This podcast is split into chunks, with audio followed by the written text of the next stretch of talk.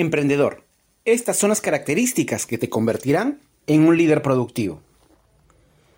En los últimos años se ha reconocido los distintos tipos de liderazgo que una empresa necesita para que sus áreas puedan funcionar en sinergia y de forma óptima.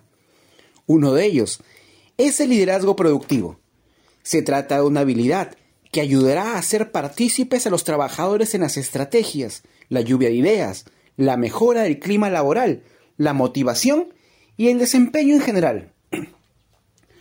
Un líder productivo es la persona que tiene la capacidad de influir en el comportamiento de su equipo para generar un resultado determinado y para ello genera más con menos. Sus objetivos son claros y contundentes y responden a las preguntas. ¿Qué quiero lograr? ¿Por qué lo quiero lograr? ¿Cómo lo voy a lograr? ¿Cómo lo voy a medir? Un informe de la revista Forbes explica que existen características en las personas orientadas a la productividad. Si dividimos a los individuos en dos grupos grandes, están las personas que tienden a ser muy expresivas y sociales y las personas que están orientadas a las tareas. Se trata de este último grupo, el que se encuentra más encaminado a la productividad, pues cuentan con un empuje natural y capacidad analítica. Productividad a futuro. Raciel Sosa es consultor de liderazgo empresarial y explica que la productividad es una tendencia marcada en los próximos 10 años y estará determinada por el avance tecnológico y digital que va creciendo día a día.